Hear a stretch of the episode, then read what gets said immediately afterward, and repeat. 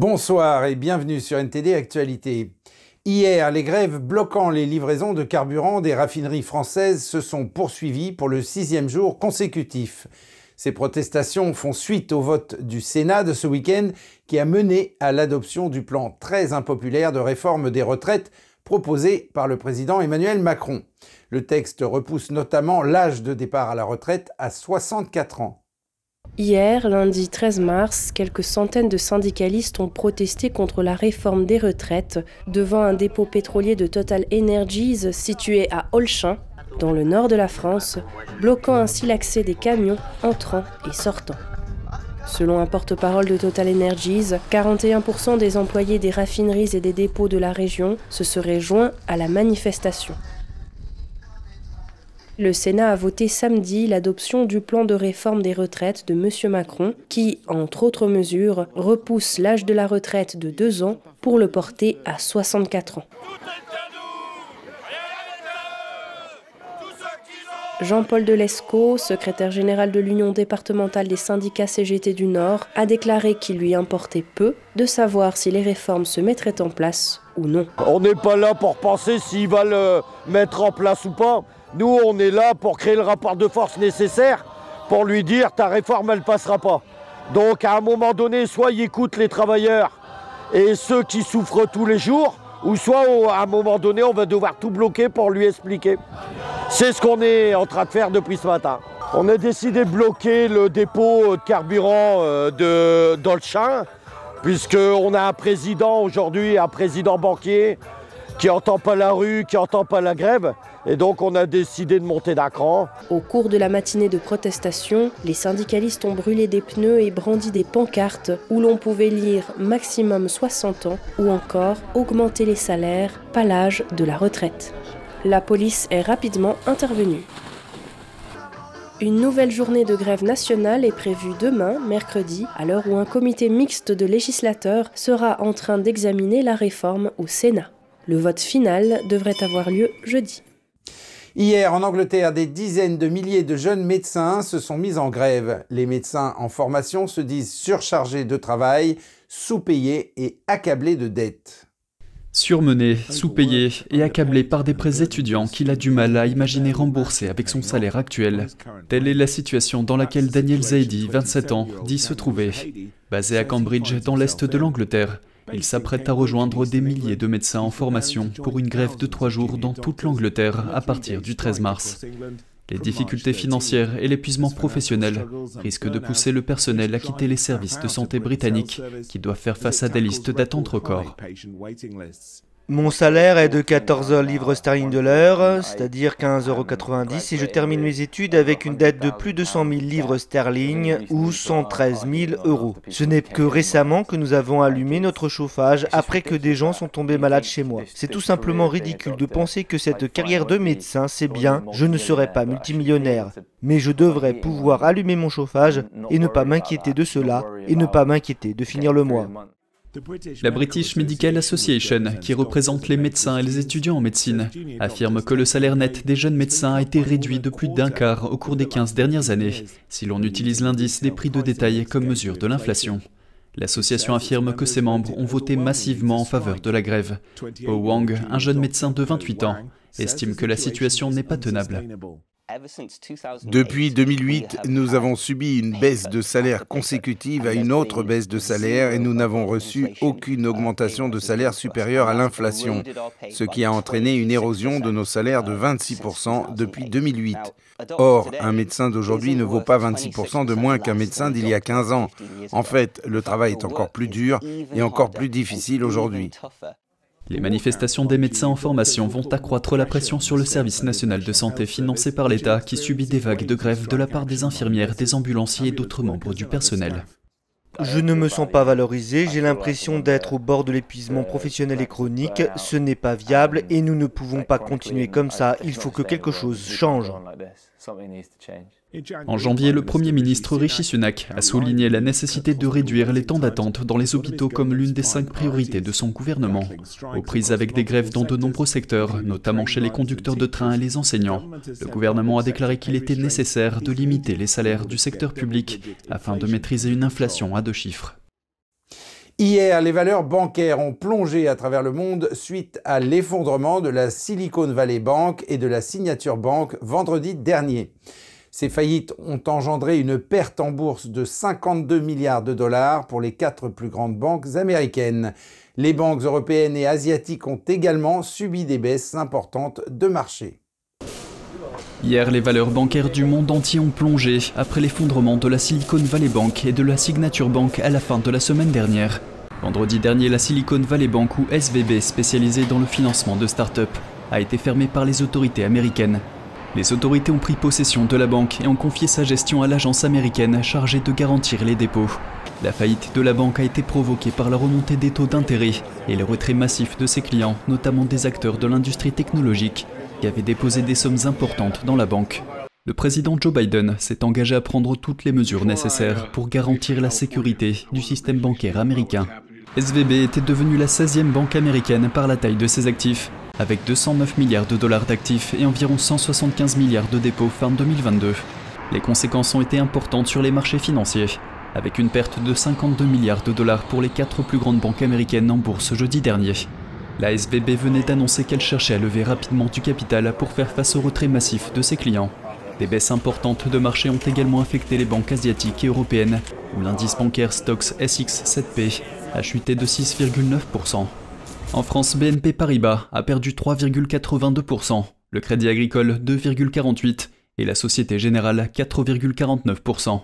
Le ministre des Finances Bruno Le Maire a souligné qu'il ne voyait pas de risque spécifique de contagion pour la France, ajoutant que les investisseurs devaient se calmer.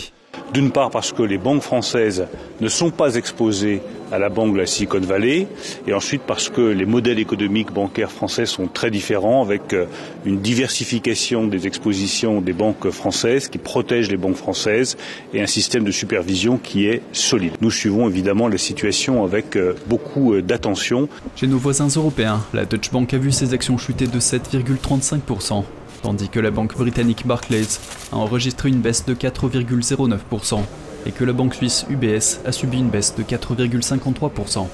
Le secteur bancaire reste toutefois jugé résilient par les spécialistes. La branche britannique de la banque américaine en faillite Silicon Valley Bank a été rachetée par HSBC. L'opération a été facilitée par le gouvernement britannique et la Banque d'Angleterre. Le Trésor a déclaré que tous les dépôts des clients ont été protégés dans le cadre de l'accord, alors que l'on craint que les principales entreprises technologiques du Royaume-Uni ne fassent faillite sans aide. HSBC a acheté la branche britannique de la Silicon Valley Bank, un prêteur américain en faillite, afin d'éviter une crise dans le secteur technologique britannique. La vente, qui n'implique pas d'argent du contribuable, a été décidée à l'issue de la négociation nocturne entre le gouvernement britannique et la Banque d'Angleterre. Je comprends l'inquiétude que suscite chez les gens ce qui se passe avec la Silicon Valley Bank. C'est pourquoi j'ai travaillé tout le week-end et même pendant le vol de retour pour discuter avec la Banque d'Angleterre ou les autorités de régulation afin de trouver la meilleure solution. HSBC a déclaré n'avoir payé qu'une somme symbolique d'une livre. La Silicon Valley Bank, ou SVB, basée en Californie, est spécialisée dans les prêts aux jeunes entreprises technologiques et compte plus de 3000 clients au Royaume-Uni. Il était de plus en plus craint que son effondrement n'ait également provoqué une onde de choc dans le secteur britannique des technologies et des sciences de la vie. S'exprimant à bord d'un porte-avions lors de sa visite aux États-Unis, le Premier ministre a déclaré qu'il n'y avait pas de risque systémique pour la stabilité financière au Royaume-Uni.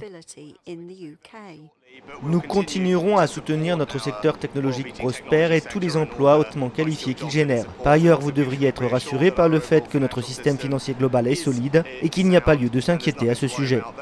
SVB UK n'est pas lié à la société mère américaine. HSBC et le Trésor britannique ont déclaré que les clients de SVB UK pourront accéder à leurs dépôts et à leurs services bancaires normalement après la vente. Vendredi dernier, SVB UK affichait près de 9 milliards de livres sterling à son bilan. Le gouvernement américain a également pris des mesures pour éviter une éventuelle crise bancaire de plus grande ampleur après la faillite de la banque en intervenant pour protéger tous les dépôts des clients. Mais les marchés financiers restent sceptiques quant à la maîtrise de la contagion, l'indice FTSE 100 ayant baissé de 2% lundi en dépit de l'action coordonnée. L'implosion de SVB est la plus grande faillite d'une banque américaine depuis la crise financière de 2008. Et le président Biden affirme que le système bancaire américain est sûr. Il a fait ses commentaires à la première heure ce lundi, après que la semaine dernière a vu les plus grandes faillites de banques américaines depuis la crise financière de 2008. Je vais demander au Congrès et aux autorités de régulation bancaire de renforcer les règles applicables aux banques afin de réduire la probabilité que ce type de faillite se reproduise et de protéger les emplois et les petites entreprises américaines. En fin de compte, les Américains peuvent être assurés que notre système bancaire est sûr et que leurs dépôts sont en sécurité. Permettez-moi également de vous assurer que nous ne nous arrêterons pas là et que nous ferons tout ce qui est nécessaire. La Silicon Valley Bank et la Signature Bank basée à New York ont toutes deux fait faillite la semaine dernière. Biden a décrit les mesures prises par la Maison-Blanche pour atténuer les conséquences des faillites de banques. Il s'agit notamment d'un programme de prêt d'urgence de la Réserve fédérale pour renflouer les banques et d'une extension de l'assurance sur les dépôts. Le président souligne que les contribuables ne perdront pas leur argent. La Federal Deposit Insurance Corporation ou FTIC s'en chargera, mais elle ne protégera ni les dirigeants ni les investisseurs. Deuxièmement, la direction de ces banques sera licenciée si la banque est rachetée par la FDIC. Les personnes qui dirigent la banque ne devraient plus travailler. Troisièmement, les investisseurs dans les banques ne seront pas protégés. Ils ont pris un risque en toute connaissance de cause. Et lorsque le risque n'a pas payé, les investisseurs ont perdu leur argent. C'est ainsi que fonctionne le capitalisme. Biden s'engage également à enquêter sur la manière dont les faillites se sont produites. Il est important de savoir comment ces banques se sont retrouvées dans cette situation. Nous devons faire toute la lumière sur ce qui s'est passé et savoir pourquoi les responsables doivent rendre des comptes. Ces mesures ont redonné confiance au marché, ce qui a fait remonter les cours des actions américaines. Mais les marchés mondiaux restent préoccupants pour la semaine à venir. Les actions des banques en Europe et en Asie ont baissé lundi avant l'ouverture du marché américain. Et au Japon, des responsables élèvent des poissons dans des réservoirs d'eau autour d'un réacteur nucléaire. Ils espèrent montrer aux pêcheurs que l'eau est saine avant de la rejeter dans l'océan. En 2011, un puissant tremblement de terre a déclenché une fusion à la centrale de Fukushima. Les habitants, dans un rayon de 20 km, ont été contraints de fuir. Aujourd'hui, les autorités veulent poursuivre le nettoyage, mais les pêcheurs sont réticents. Des rangées des rangées de réservoirs d'eau entourent toujours les réacteurs de la centrale nucléaire japonaise de Fukushima Daiichi avec suffisamment d'eau pour remplir 500 piscines olympiques. Le débat sur ce qu'il faut en faire et les discours alarmistes sur les radiations restent un casse-tête pour les habitants de Fukushima qui tentent de se remettre de la catastrophe de 2011. L'eau a été utilisée pour refroidir les réacteurs après qu'un tsunami s'est abattu sur la centrale provoquant des explosions et des fusions. Aujourd'hui, Tokyo Electric Power Co. ou TEPCO, qui gère la centrale, veut commencer à déverser l'eau dans la mer, peut-être dès ce printemps. TEPCO et le gouvernement affirment que l'eau est sûre, traitée, filtrée et diluée. Mais elle contient des traces de tritium, un isotope considéré comme relativement inoffensif. Les pêcheurs locaux ne s'en réjouissent pas, ils craignent que cela n'affecte encore la réputation de leur secteur, qui se remet à peine de la catastrophe. Haruo Ono pêche la limande, le crabe et le bar dans la région depuis 50 ans. C'est la troisième génération de sa famille à vivre de la mer. Il affirme que le plan de TEPCO n'a pas été suffisamment communiqué. Je pense qu'il est encore trop tôt pour rejeter l'eau dans l'océan. C'est trop tôt. Je comprendrais qu'ils en discutent avec tout le monde avant, mais ils n'en ont pas encore parlé. Et ils ne devraient pas aller simplement de l'avant et rejeter l'eau dans la mer. Les autorités affirment que les réservoirs doivent être retirés pour être reconstruits. Pour prouver la salubrité de l'eau, TEPCO a élevé des poissons dans les réservoirs de la centrale. Les poissons sont diffusés en direct sur la chaîne YouTube de TEPCO. Un responsable de TEPCO qui a parlé à Reuters a déclaré qu'il espérait que cela montrerait que l'eau est saine. Ici, à la station d'essai d'élevage d'organismes marins, nous élevons des flets et des ormeaux avec de l'eau de mer contenant de l'eau traitée et de l'eau de mer ordinaire. Je pense que nous sommes en mesure de montrer qu'il n'y a pas de changement dans leur croissance et dans la concentration de tritium dans leur corps. Le rejet a également été approuvé par l'Organisme international de réglementation de l'énergie atomique, l'AIEA. Mais Ono et d'autres pêcheurs comme lui ne sont pas convaincus. À 71 ans, il affirme qu'il continuera à travailler en mer jusqu'à sa mort, mais il s'inquiète de l'avenir de l'océan et de son métier. Je ne peux pas recommander à mes petits-enfants de devenir pêcheurs. Nous ne savons pas ce qui va se passer à l'avenir.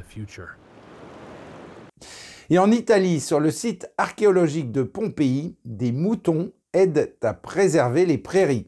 Au lieu d'utiliser des machines, les animaux aident à maintenir en état et à préserver la zone non fouillée de la cité antique. Environ 150 moutons paissent dans une partie inexplorée des ruines antiques. Cette action s'inscrit dans le cadre d'une initiative d'agriculture durable mise en œuvre pour protéger le site de la croissance de la végétation. La végétation est belle, mais elle peut être un problème pour les ruines. Si l'herbe et d'autres plantes poussent dans ou sur les anciens murs et maisons, c'est un problème. Nous essayons donc d'adopter une approche durable de l'ensemble de l'environnement afin d'éviter l'utilisation de produits Selon Zurstrigel, cette approche permet non seulement de préserver le paysage, mais aussi d'économiser de l'argent, et elle donne un aperçu de la façon dont les choses se déroulaient dans le passé. C'est aussi quelque chose qui donne une idée de ce qu'était Pompéi à l'époque où elle a été redécouverte. Il y avait des bois, des vignes, des moutons, ce genre d'environnement rural. Et au milieu de tout cela, il y avait Pompéi. Pompéi a été totalement oublié au fil des siècles. La méthode consistant à faire paître des moutons pour contrôler la végétation n'est pas nouvelle. Elle était déjà utilisée dans l'Antiquité. Lorsque cette méthode est abandonnée et que les formes traditionnelles d'agriculture ne sont plus pratiquées, on constate que l'ensemble du paysage commence à changer, souvent de manière négative. Les fouilles sur le site de 65 hectares ont commencé il y a environ 250 ans. Environ les deux tiers du site ont été découverts à ce jour. La ville, qui a été complètement ensevelie après l'éruption du Vésuve en 79 avant Jésus-Christ, offre un aperçu unique de la vie quotidienne dans une ancienne ville romaine. Et c'est la fin de ce journal. Merci de l'avoir suivi. On se retrouve demain à 20h pour une nouvelle édition. Et d'ici là, je vous souhaite à toutes et à tous, et de la part de toute l'équipe, une excellente soirée sur NTD.